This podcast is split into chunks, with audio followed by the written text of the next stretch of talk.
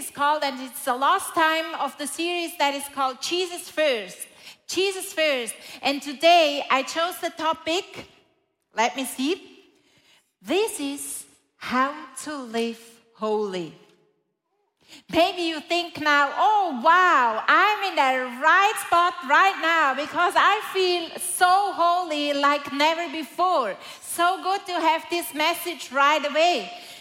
But maybe you feel the opposite. Maybe you feel, oh, if I had known this topic, maybe I had watched from a little bit further away, or maybe not today. I don't feel so holy. There is such a gap. Good news it doesn't matter how you feel, because we're going to see how we can live holy. And I would love to start with an experience I made just recently, a couple weeks ago. Um, Leo and myself, with some people, are doing talk and pray. This is uh, prayers we do online for half an hour or so on Tuesday during lunchtime. And it happened that we came up with the idea why don't we invite everyone to close their eyes and imagine that Jesus is in the room where everyone is and have a look where Jesus is. I love that to just do it. And in order to help to see Jesus, it's always helpful to imagine a ways before we imagine Jesus. So I invited everyone to imagine a ways. And because I'm always curious how Leo is experienced these kind of things. I asked him in front of Cam, Leo, what kind of ways did you see? Because I expected him to see ways um, from his mother back then on the kitchen table, because it used to be always the same ways. But surprisingly, he said to me, Oh, I saw a Chinese ways. I had not the time and the, the proper audience to ask him why a ways of Chinese, what happened? So anyway, it was not about the ways, it was about to see Jesus. And when we imagine a ways, we are already in the mode of imagining, and then it's more easy to imagine Jesus. So I invited everyone to see where Jesus is, next to the ways or whatever. And I saw Jesus, but I saw it in a paper shape. And it's not so surprising that I saw this kind of Jesus. I brought it with you because I'm on creating a kids book, relaunching it, and that's why I work a lot with these kind of figures and, and symbols and Jesuses. That's not surprising for me that I saw a paper Jesus, but nevertheless, I, I was very disappointed. I said, Jesus, I don't want to see a paper Jesus. I want to see you real, like, like you are living. I, I, I, I have a big imagination and I want to see you real. Why is it that I see you as paper? And then he reminded me at, at uh, building the kids' book at, uh, at uh, a stage where I was creating the chapter, What is a Church? And um, I brought you a picture. What is a church? I cannot explain it right now, but I missed Jesus. I thought a church has to have Jesus in the middle. So, what I did, I placed Jesus in the middle of the church, and I was so happy that I can do that because I do it uh, digital. And it looked so great for me. And this is what Jesus was reminding me while I saw this paper Jesus. He said, Look, I'm everywhere where you place me, there I am. There I am. You place me here, I am here. You place me there, I am there. And that was so encouraging because all of a sudden I realized I don't have to reach a certain level of holiness in order to be able to have Jesus around me, but just ask Him, just give Him space. Wherever or however you came here, you feel holy, He's right there. If you don't feel holy, if there are spaces in your life where you don't feel the holiness you wish for or you know you should have, doesn't matter. Create space, invite Him to be there, and everything, everything starts from there. Isn't that amazing? We don't have to achieve a certain level and then we are holy, but it starts all with inviting Jesus right where you are. This was such a powerful experience. I, I don't want to miss that experience, and that's why I shared it with you, because the same is true for you. When it comes in terms of living holy, this is the basic. You invite Jesus, and then it all starts. And Jim Downing, hoping to pronounce his name properly, I read he is involved in many ministries, Christian ministries, so he has an overview how people are doing. Was asked the following question Why is it that so few men and women, um, let me see, finish well? Why is it? And he gave a profound answer. He said, They learn the possibility of being fruitful without being pure, or in other words, to say, without being holy they began to believe that purity doesn't matter. I don't know if we are in the same. Why is it so needy that we are holy? We are pure. We live a pure life. Why? What for? What is the reason? What is the, the gain? What is the output? But here it says, he says, eventually they become like trees rotting inside that are eventually toppled by a storm. So, as trees, we are described in the Bible in several places. And that's why we also use the picture of a tree in ICF at a counseling team or at a counseling session to make visible what happened with our body, soul, and spirit. And the picture of a tree has three dimensions it is the roots, that means the spiritual dimension. And then we have the behavior pattern, that is the trunk or the tribe. And then we have the, what is it called? The behavior, it's, it's where the fruits are. So there are three different levels. And when it comes in terms of living holy, I would love to go to all through all three levels to just explain what happens and how it affects our holiness or living holy in our personal life. So I would love to start with the root because this is the spiritual dimension. And we sometimes underestimate the spiritual dimension because, like a tree, we don't see it. But when we see a plant, it's very clear that if the plant withers, and this weather now helps that plant wither, I saw a plant yesterday, it never withers, but because it has so um, few water, it, it withers.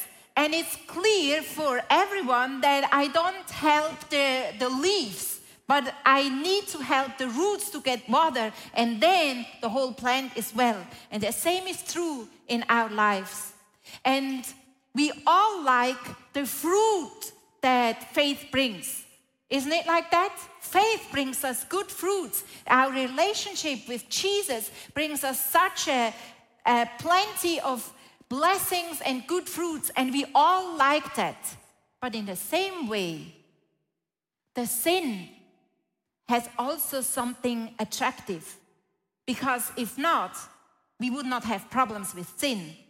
If sin would stink, if sin would look ugly, if sin would look very destructive, we would not go into sin. But it is because sin has something attractive, and in, in Genesis it says that the fruit of the garden with Adam and Eve would make them wise. It's something good in the first sight but lot more in the second side. But because we have both sides in us, we, we like the fruits of the Holy Spirit, we like the fruit that faith brings, but also know that the, the sin has sweet sides and attractive sides. We feel these both fighting in us, these both sides. And Surprisingly, I have never thought about the story of Abraham with his two sons, Ishmael and Isaac, that this could be a picture of two sides fighting in us. And a creative team uh, put together a great video clip about the story of Abraham and his two sons, and here it is.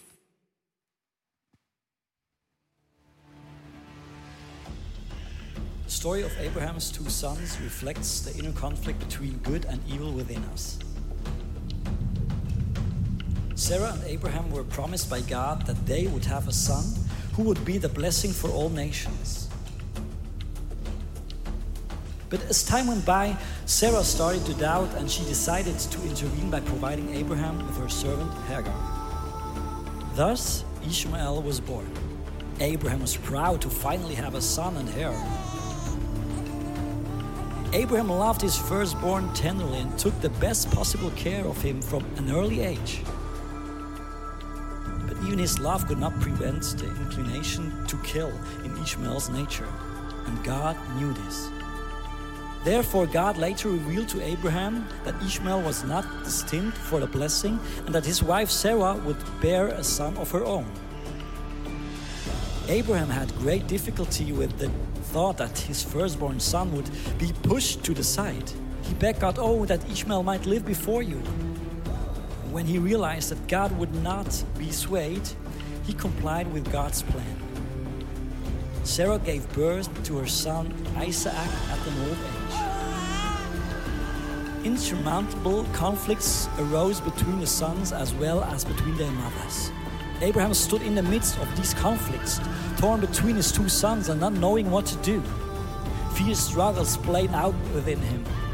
On the one hand, he felt a strong attachment to his son Isaac. On the other hand, he was tormented by the demands of his firstborn Ishmael, of whom the angel had said he would become a son of lust and hatred. Ishmael's plans to murder Isaac and his ever increasing hatred for his half brother caused God to ask Abraham finally to send Ishmael away. But how was he, Abraham, to cast out the firstborn, the darling of his heart? Abraham was torn, but he obeyed God. He would rather accept the pain of Ishmael's banishment than the risk of Isaac being killed.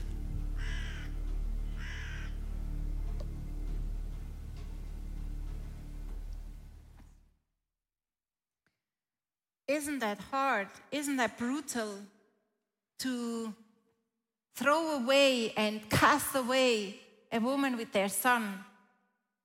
But God knows that also inside of us are these two power and these two forces at work in us. And He knows that as long as these two power are working in us, peace is not possible. And that's why He says, Throw them out. Throw them away. What is sin, what is not good for you, throw it away. And also, Paul is using this story to show us what works in our hearts. And he says in Galatians 4, verse 29 9 to 30, at that time, the son born according the flesh persecuted the son born by the power of the Spirit. It is the same now. But what does Scripture say? Get rid of the slave woman and her son, for the slave woman's son will never share inheritance with the free woman's son. Paul is quoting this story to say what we have to do with the bad things, the bad habits and sin in our lives. Throw it away, get rid of it. And he's very clear about it. And it's a choice. When it comes in terms of our roots, to live holy, it's a choice. It's your choice. You can choose to get rid of what you know is bad in your life because it separates you from Jesus. And if you get rid of what is bad, on the other hand, what you do is you put yourself under the authority of God. You submit yourself under the protection of God. And it's the same authority that made David win against Goliath. And that's worth to make a decision. That's worth to say, God, I don't want to do that. And in terms to, to realize our roots, it's good to ask the question what does actually the sin, what I do and not want to actually do, what does it nourish in my life? Because it has some, we have obviously some gains from things that we do, but are not good. We have some gains, and it's helpful sometimes to ask, What is the gain? What does it nourish in me? Because then we realize, okay, there it comes from. This is the root. And I asked the counseling team, there are not many, but mostly the same roots that are at work in our life. For example, it's rejection fear of rejection, shame, hopelessness, anger, inferiority, powerlessness, unbelief. And finally, it starts somewhere, uh, smells sweet, but actually the root is hopelessness. And that's why we do what we do. And if we realize the root, it's helpful and we can easier decide to get rid of it. Get rid of it. Because Jesus paid the price already. He has a big scissor. He is able to cut the bad root in your life, but the decision is yours. This is all about the root, the spiritual dimension. When it comes in terms of holy, living holy, the root is very important, even unseen. And then the next part is the tribe, the behavior pattern. Living holy requires a plan. Because if you want to resist of sweets, you need a plan. What else? If not the sweet, if not the chocolate, what else am I supposed to eat then? If you want to build, rebuild your kitchen, you need a plan. You don't throw out everything and then have no idea what to do. You need an exact plan. You need to measure everything. You need to order everything. You need a plan in order to have a new kitchen. Without plan, it's chaos. And the same is true if we want to live holy, we need a plan for our behavioral pattern. And before we can have a plan and live according, it's important to go to the root. Because you can have a plan, but if the root is bad, the plan is for nothing. And I have a story. You may know it from Odysseus. It's the Greek. Myth, uh, it's a guy from the Greek mythology, and he had a plan because he wanted to, uh, when, when the Trojan War was finished, he wanted to sail to Ithaca, where he actually lived, and he wanted to sail from Troja. Hopefully, I yeah I pronounce it the right way. He wanted to sail to his hometown, but he had to sail um, and pass the Syrian Islands, and the Syrian Islands there lived very enchanting female creatures, and they had um, songs he sang that were very seductive. And in order to resist these seductive songs, this Odysseus needed to have a plan, and a plan he had. He locked the ears of his companion with wax so they couldn't hear anything. And he himself wanted to listen to the song, which is questionable in our terms now, but nevertheless, he said, I bind myself around the mast of the ship, and so I'm very tied up. And when I hear the sound, and he said to his companion, Don't lose me, keep me tied up. And he made it. He made it. He heard the sound, and he wanted so badly to leave the ship and to cut the ropes down, but no one helped him. And this was his plan. And the moral of the story is the following if someone binds himself, he is free.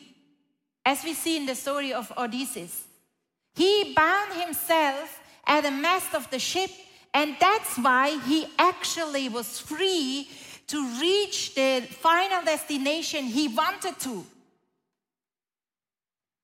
And even more, he who binds himself to the cross, to Jesus, can no longer do what he wants. And we have to be fully aware of that. If we want to live a holy life, we cannot do any longer whatever we want.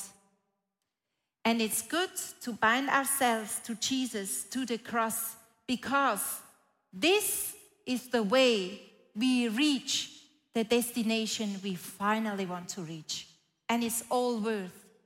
And it says in 1 Peter 1, verse 15 to 16, this is our calling, everyone's calling. Even if you are watching online, it's your calling. It says, But just as he who called you is holy, so be holy in all you do.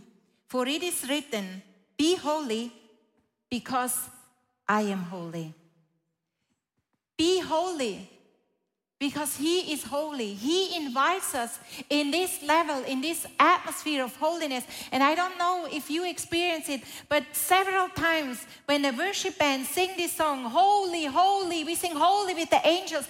I, I can feel such a strong atmosphere. And it's so powerful to imagine we are invited to join this holy atmosphere, to be in the same level. This is the invitation Jesus has for you and for myself.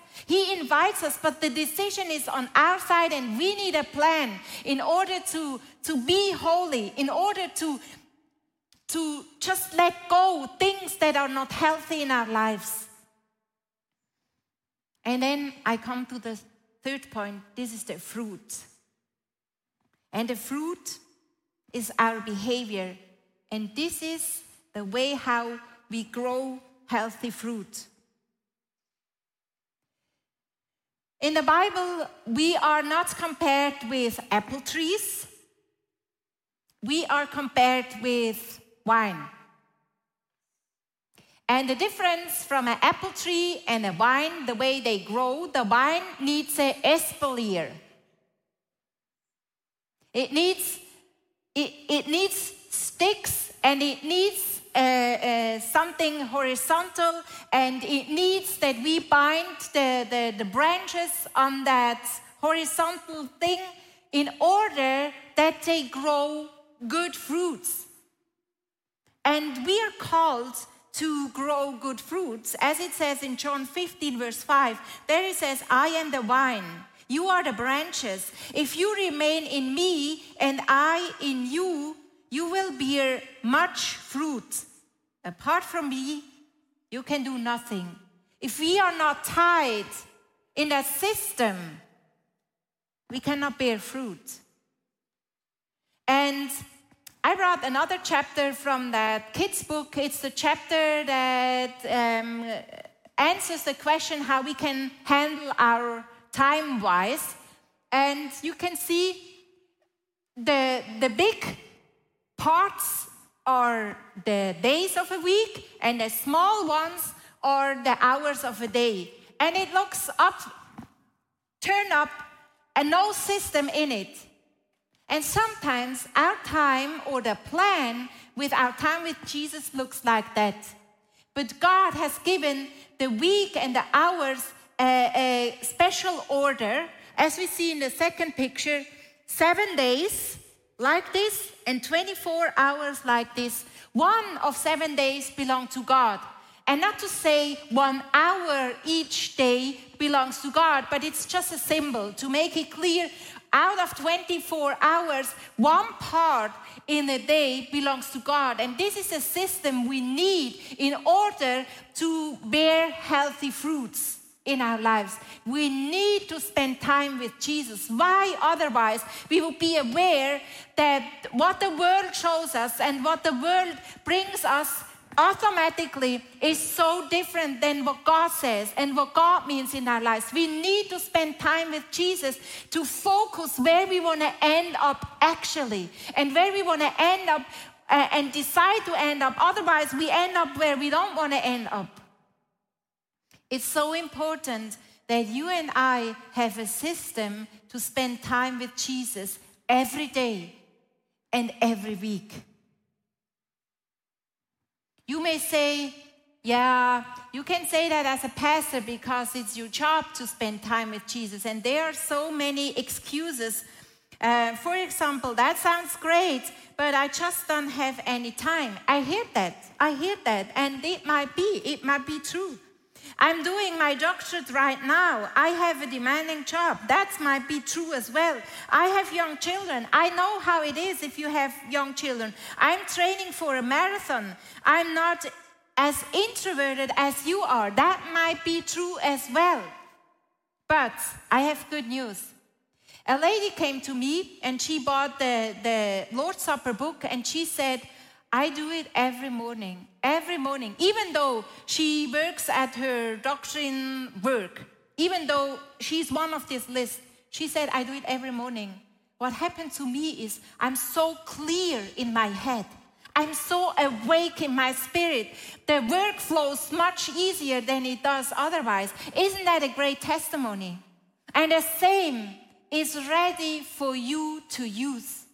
But you and I, we choose our own, where to bind ourselves in order to be free, and where to bind ourselves at Jesus, at the cross, and know and decide that no longer I can do whatever I want to do. Because I have to decide for the one Son,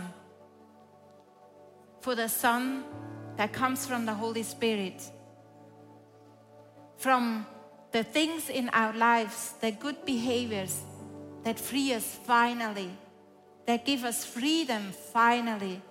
And the challenging thing is that bad behavior mostly have an immediate reward, whereas the good things, the good fruits, have a delayed reward.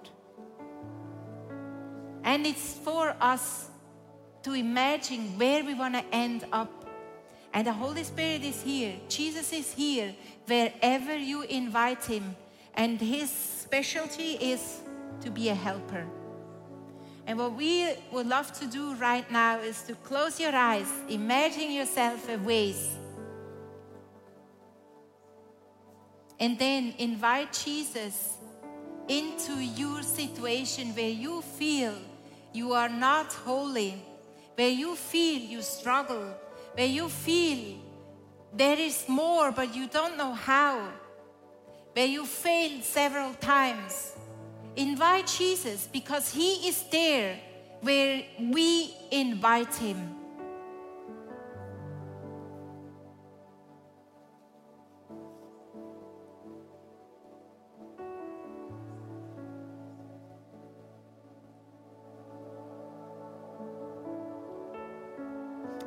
Says, See, I'm standing at your door and knocking. He's not passive, he's not hiding. He's standing at your door and knocking. Open the door, even though you are afraid because it looks messy inside of you. It looks messy inside of your home. You, you, you don't feel ready to meet him.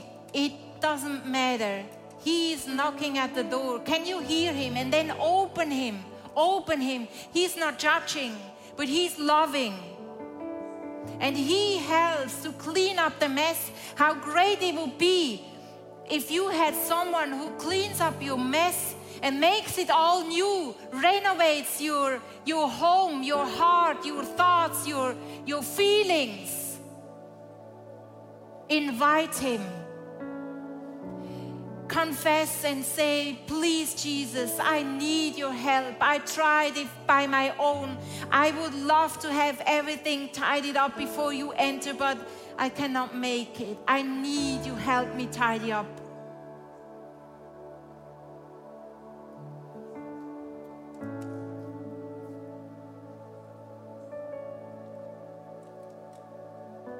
And He has great plans for you. It's for a purpose to live holy. Because in the beginning I said that this Jim Downing said we are like rotten trees that fall when a storm comes. But there is another Bible verse, and I will love to bless you with that promise. In Revelation 22, verse 2, it says, It flooded down, it means a river, the middle of the city's main street. And we are in summertime. You can leave your eyes closed.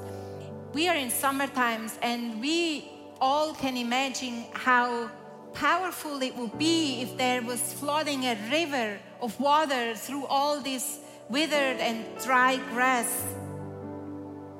And it's flowing a stream down the middle of the city's main street. On each side of the river stood the tree of life. And in the German translation, it says the trees of life, as for many. And, and suddenly I realized this is us. This is us. We are standing at the side of the river. And I speak it out that you are bearing 12 crops of fruit its fruit was ripe every month. The leaves of the tree bring healing to the nations. And it is as if God anoints you right now with the ability to live a pure life, not just for the sake of purity, but for the sake of your Bring healing to the nations, to your neighbors, into your family, into your workplace, into your surroundings. If you live a holy life, it impacts the way people experience Jesus. And you might be the only living Bible they ever read in their whole lives. And that's why, only one of many other reasons why it's worth to invite Jesus into every space and every area of our lives, to take His help, to clean up and make our lives holy and have a plan ready. Hey, thanks for watching.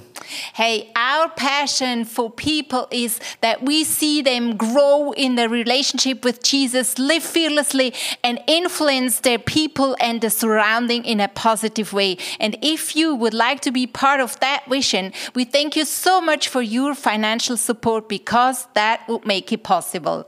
I hope that this message spoke to you really. And if you don't have subscribed to our channel, please do this. And it's always a big blessing. Maybe you know some people in your neighborhood or in your friendship, say that podcast could be a very, very cool thing. Just share the link because it's pretty, pretty easy. And I'm looking forward to see you again. Tune in and God bless you and see you soon. Bye bye.